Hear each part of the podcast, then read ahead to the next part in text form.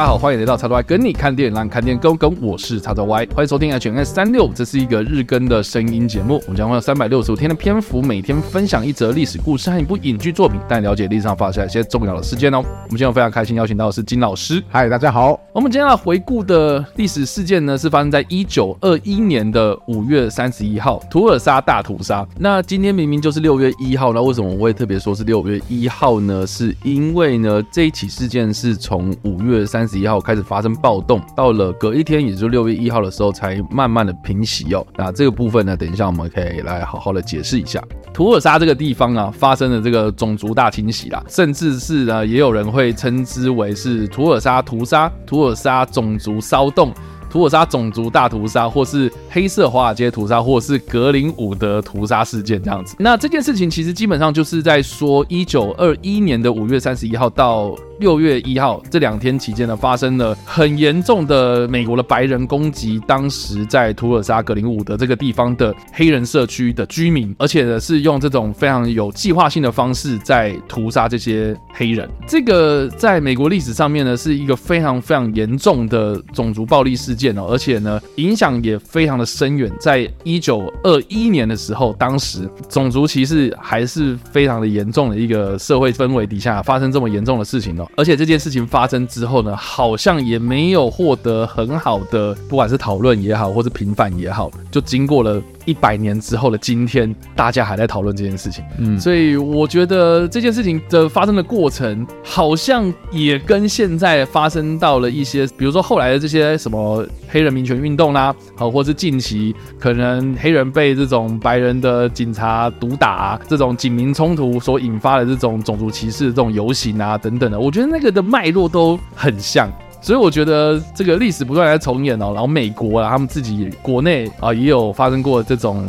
我觉得蛮悲剧的事情，可是好像也无解哦。你可以知道说，其实历史然后为什么这么重要啊？这个是为什么我们一直要特别强调这个历史不断在重演，然后只要我们没有记住历史哦，这件事情一定会发生。我觉得很大很大的原因是因为呢，从这些历史的事件来看的话，我们可以知道说一些端倪。这样是好，那我们就来看一下，就是说这件事情到底发生什么事情呢？基本上呢，这个五月三十号是美国的一个国定假日，叫做阵亡将士纪念日。这个纪念日呢。基本上就是在纵观所有就是国家经历过的这些战争们啊，就不管是对外还是内战哦等等的这些阵亡的将士，特别有一个纪念日，就有点像军人节的那种感觉。在这一天呢，当天下午四点左右，就有一个十九岁的黑人鞋匠叫做迪克罗兰哦，他被控骚扰大楼里面的一个。白人电梯操作员十七岁的佩吉哦，当时他发生什么事情呢？就是说这个罗兰呢，他在进入这个佩吉所操作的电梯的这个地方的时候呢，他不小心被绊倒了，这样，嗯啊，不知道为什么会跌倒了，就是结果他跌倒的时候，大家想一下啊，就是说如果你跌倒的话，下意识会想要抓东西，是，结果他就抓到了这个佩吉的肩膀，嗯，对，那这个佩吉呢，他算是电梯小姐嘛，哈，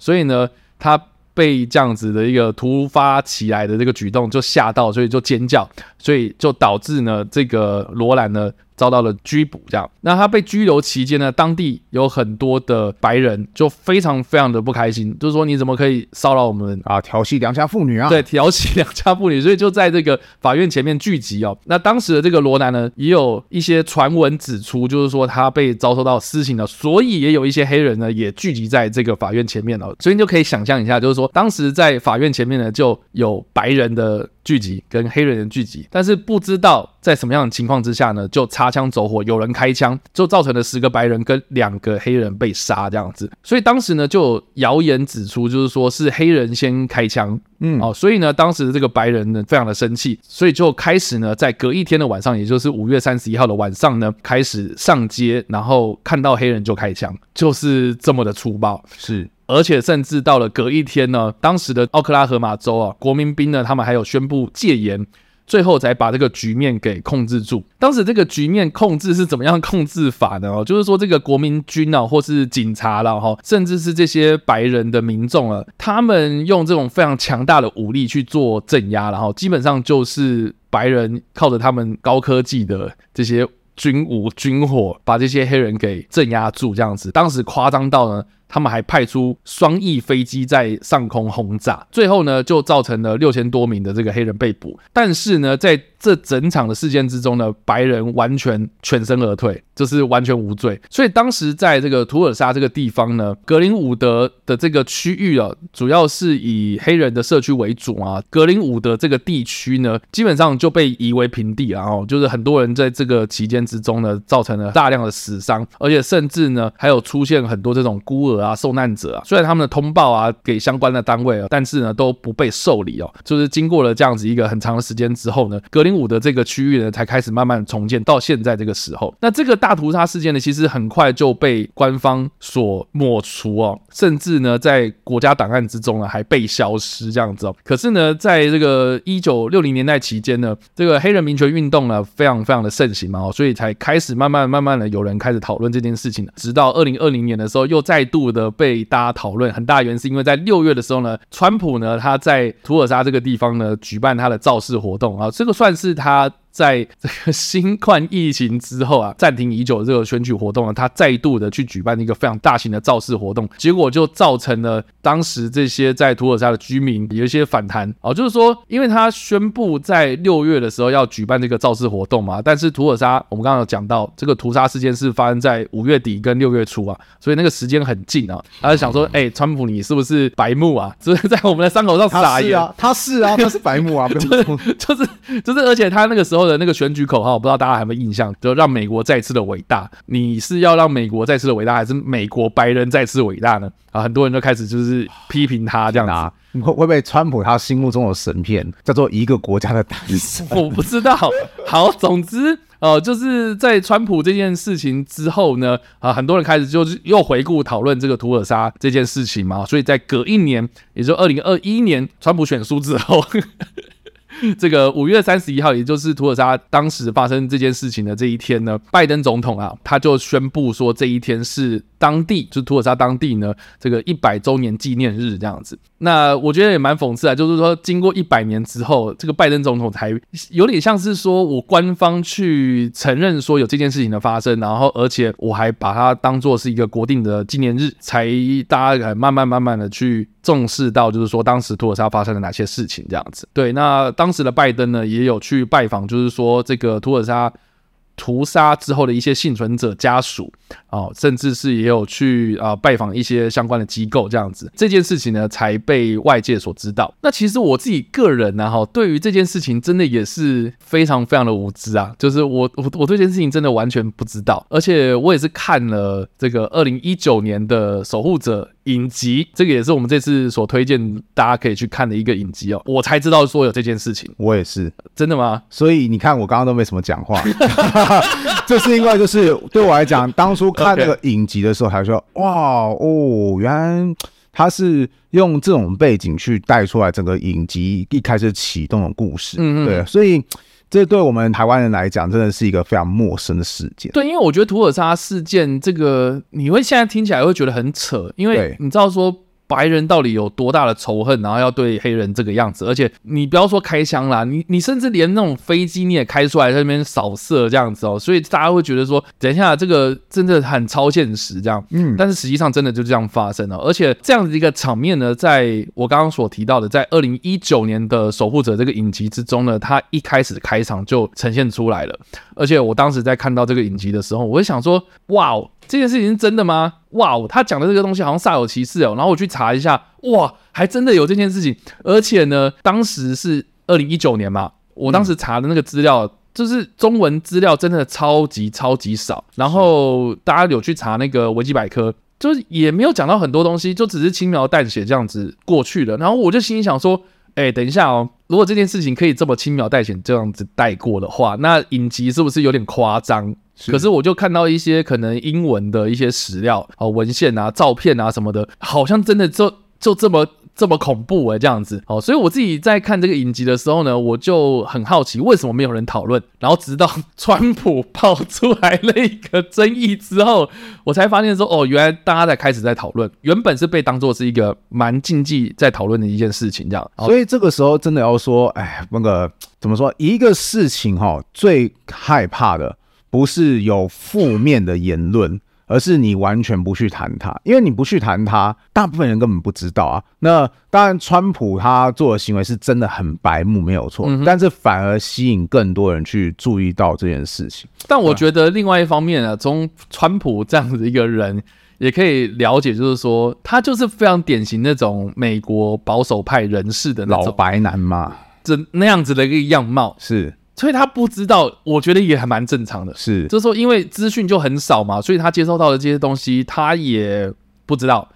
他根本说不定压根也不知道有这件事情发生过，嗯嗯，哦，所以他也不会去在意，就是说什么啊，你黑人啊、呃，觉得我很白目要干嘛？他只是觉得说啊，你就是反对我嘛。所以我觉得啦，哈，这从川普啦，或是这个一般民众所得到的这样资讯啊，其实也反映就是刚刚金老师所说的，哦，就是说事情本身就是这么残酷啊，但是最可怕的就是说我们从来都没有记得这件事情过。我用一个东西来举例的话，大家可能会比较有代入感。你就把图尔沙大屠杀想象成我们的二二八事件，对。对啊，二二八事件现在想起来也是觉得会不可思议啊。其实，呃，我可能接下来讲的话，大家不一定爱听，嗯，但是其实，在二二八事件刚一开始爆发的时候，其实是外省人会遭到本省人的殴打，嗯哼，那这也造成了一定的伤亡，但是后来却又。发生了，就是外省人的军队进来去屠杀很多本省籍的精英。现在来看，都会觉得说啊，这这怎么怎么怎么会闹成这个样子？就是对啊，政府的确就是可能经济政策有问题，但你怎么就是突然一群人就是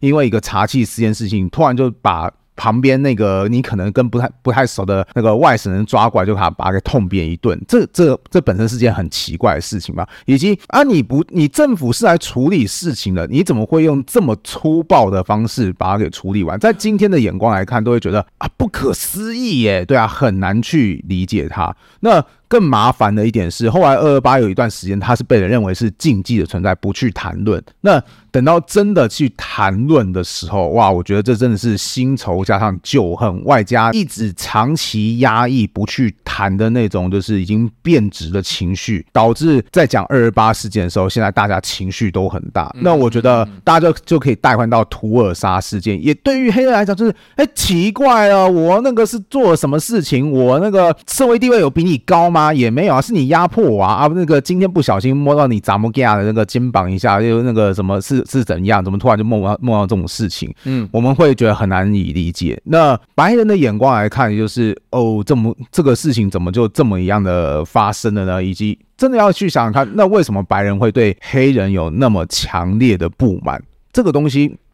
我觉得真的是很难讲得清楚啊。对，所以这个也是我在看《守护者》影集当中，就是非常有感触的一件事情。就是说，我觉得他虽然是在讲这个图尔莎种族骚动所发生的一些一连串后续的一些事件哦，我觉得他其实也是可以套用到放诸四海皆准啊。就是说，你我的生活之中，你或许或多或少都有看过里面他所描述的这些人，这样。嗯嗯，对。因为我觉得守护者不管是电影啊，或是影集啊，但是我们今天要强调的是影集，是，就是它其实是在描述一个社会的氛围。是，那我自己个人也非常非常喜欢，就是守护者他的原著漫画哦，就是这个 Alan Moore 他所创造的这个图像小说啦。哈。是对，那这个小说。他的世界观非常非常庞大，我就跟大家稍微就是描述一下，我觉得也要花点时间跟大家稍微 就是带到说这个漫画里面，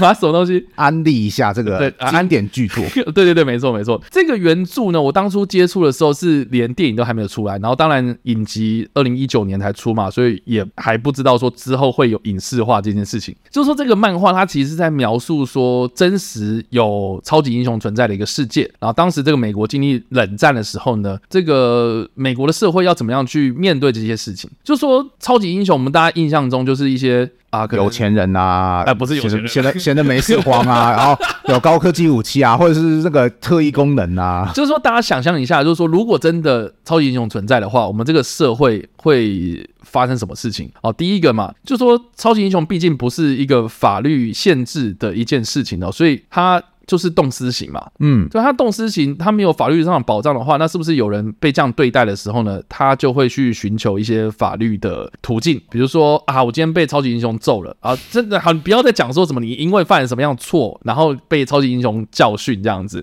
哦，他就是被揍了嘛。那被揍之后呢，他是不是有人就是会开始讲说，那超级英雄是不是应该要被禁止？哦，所以呢，这一个漫画的世界观就是说，因为有太多太多的这种所谓的装扮英雄，就是说他可能奇装异服。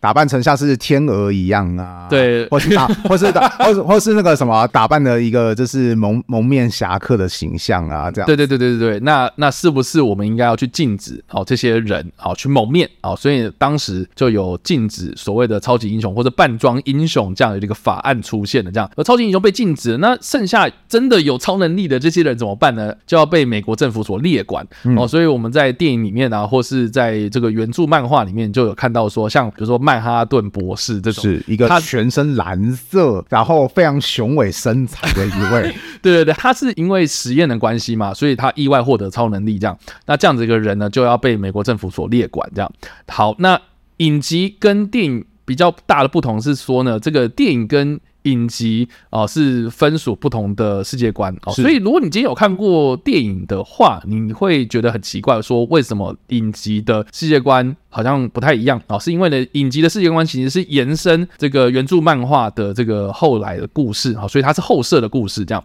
那这个的故事它是。在讲说一九二一年的这个图尔沙种族骚动之后呢，因为当中有很多这样子的受害者嘛，哈，所以呢，他的这个故事的设定就是说，一九九二年的时候呢，劳勃瑞福他当上了美国总统，然后呢，实施所谓的自由主义的改革啦，哈。那这个自由主义的改革呢，他一方面就是想要去有点转型正义啊，就是对这些受害者提供一些赔偿金；另外一方面呢，也希望说能够消除这个种族对立的现象。结果。反而造成成了更多的种族对立的产生啊，因为有很多这种白人至上的这些组织，呢，就认为说，哎，为什么要独后黑人？哎，是黑人你们自己先怎么样怎么样怎么样，所以我们白人才怎么样怎么样嘛，哈，所以他们就开始就是有很多这样的一个事情发生，然后呢，又造成就是说，当时有很多的警察啊，因为啊他被认出来，然后有可能是黑人的警察，然后对白人做了什么样的事情嘛，所以这些白人很不爽哦，所以呢。他们这个警察又推动了一个法案，是说警察可以蒙面，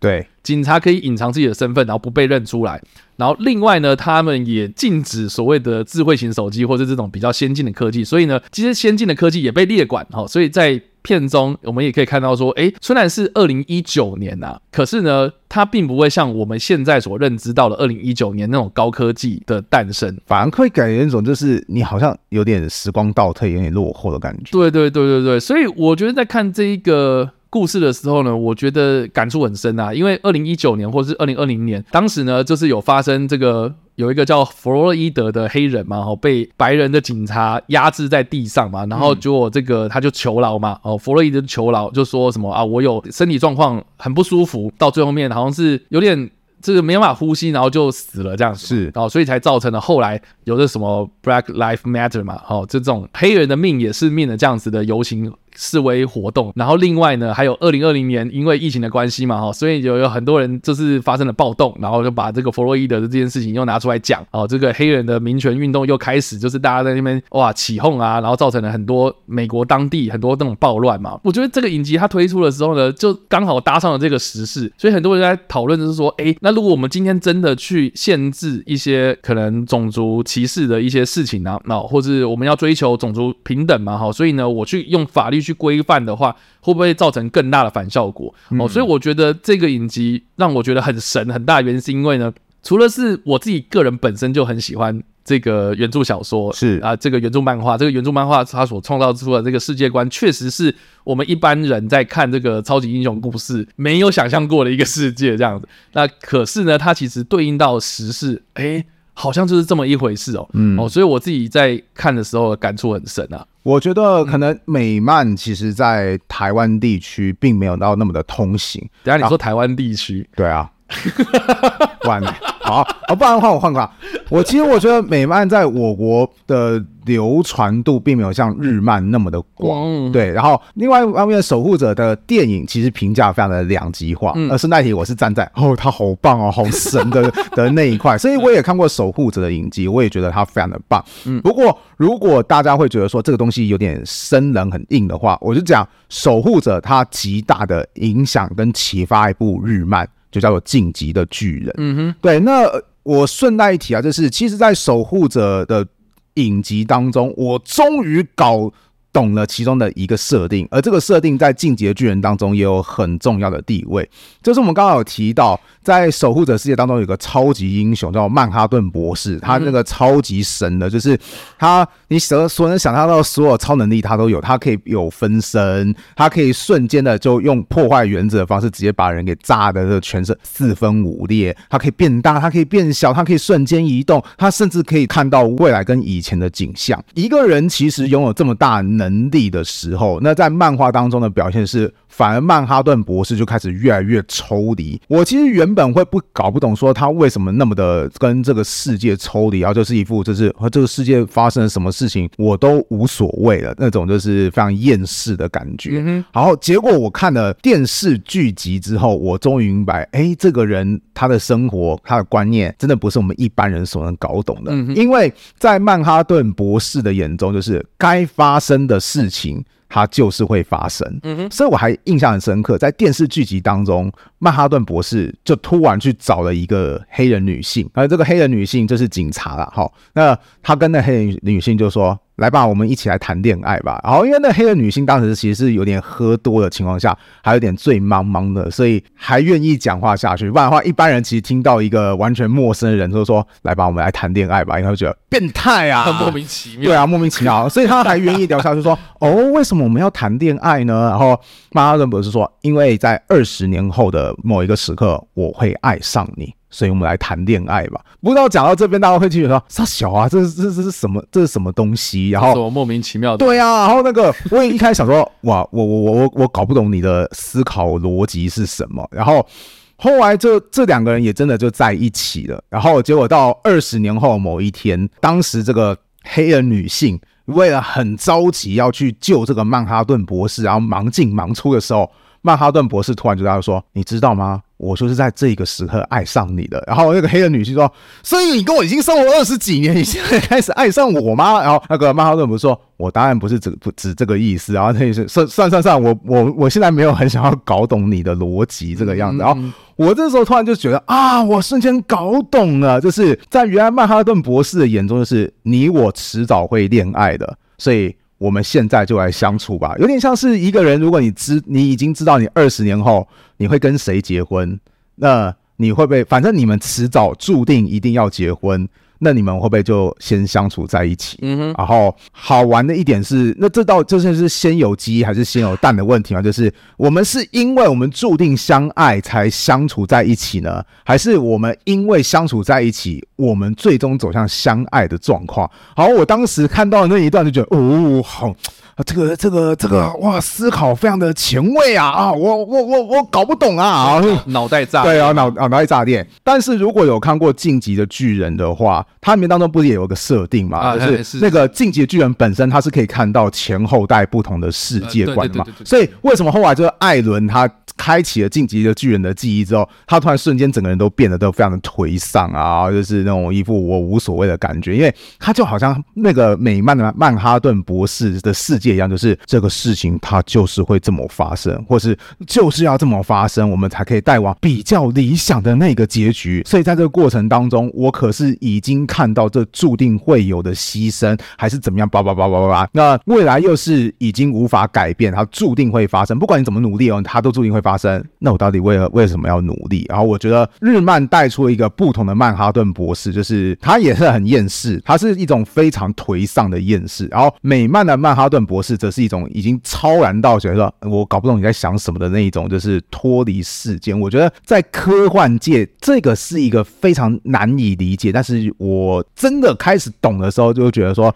这是个非常酷的一个概念。如果是针对有看过《守护者》的话，那我会觉得说，必须要真的要把电视影集可能当成一个平行宇宙来看，因为它跟漫画的设定差超级多。因为在那个《守护者》当中，就是我们刚刚讲那个电视剧集嘛。为什么会提到图尔莎事件？其实是因为图尔莎事件造成很多黑人的死亡之后，其中一个黑人就觉得说：“不行，我我不能见识我的同胞这样子被屠杀，所以我要出来维护正义，所以他就成为第一个扮装超级英雄——蒙面判官吗？对，蒙面判官。可是，在漫画里面当中，都很刻意要去引导说，蒙面判官只是他有时候会突然讲德语啊，嗯、或者是说什么他其实是个白人呐、啊，然后怎么样怎么样怎么样。所以，当我看到就是。那个在电视剧当中，原来他是个黑人的时候，我说啊，什么？这这这这跟我看到漫画引导的方向不太一样啊。当然有一点是一样，就是他们的性向问题是一样的，都是跟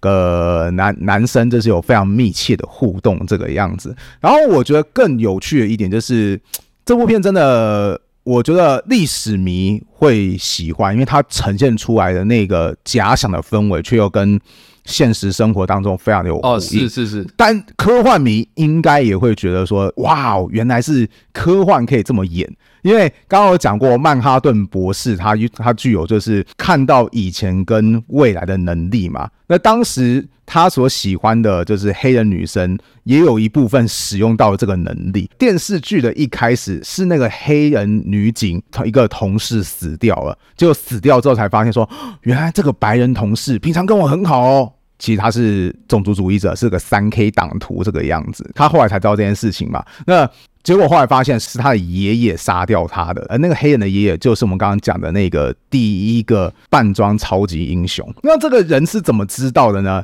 就是等到这个孙女，哇天啊，讲的超级这个时间线超级麻烦。就是这个孙女有机会跟之前的爷爷讲话的时候，他就说：“你是知道我的同事他是三 K 党徒，所以你杀掉他吗？”就那个时候的爷爷说。原来你同事是三 K 党徒啊，所以后来他爷爷就把他同事给杀掉。我想说，哦，这这这这这这这这这个这个这个时间线，天哪天哪，哦哦哦，好好难了解啊。但是你会觉得很荒谬，可是它就是这么样的发生的。对对对对，所以我觉得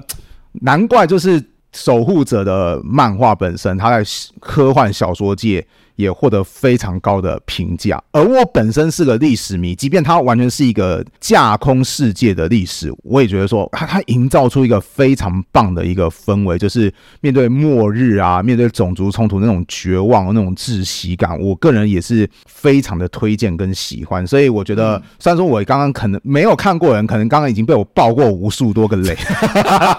但是我还是非常推荐大家可以去看。最起码，如果你电视剧觉得很花时间的话，可以去看。电影版，电影版我觉得超赞。对，电影版也是蛮浓缩的啦。是，但不管怎么样，我自己是觉得，就刚刚金老师讲那个东西，也只是这个影集的其中一个故事线。对，他另外一个故事线也在讲智谋者的故事嘛，他就是比较偏科幻那部分，嗯、就是说这个超人要怎么样去营造一个乌托邦，但是他巴拉巴拉巴拉遭受到怎么样遭遇这样子。好，总之啦，哈，我自己觉得啦，哈，这个纵观我们刚刚所提到的这个历史故事，图尔莎事件，哈，或是这个影集，哈，我自己是觉得他就是透过这种比较超然的时间概念，然后去提到说这个历史的必然的结果，这样，嗯，就是说我们早就已经知道说会有种族歧视存在。然后我们也应该也会预知到，就是说一定会有什么事情发生。但是为什么我们没有去改变哦？是因为这个世界是很多很多人去共同生活的嘛，嗯，哦，所以很多人你没办法去改变每一个人的概念，所以它就发生了。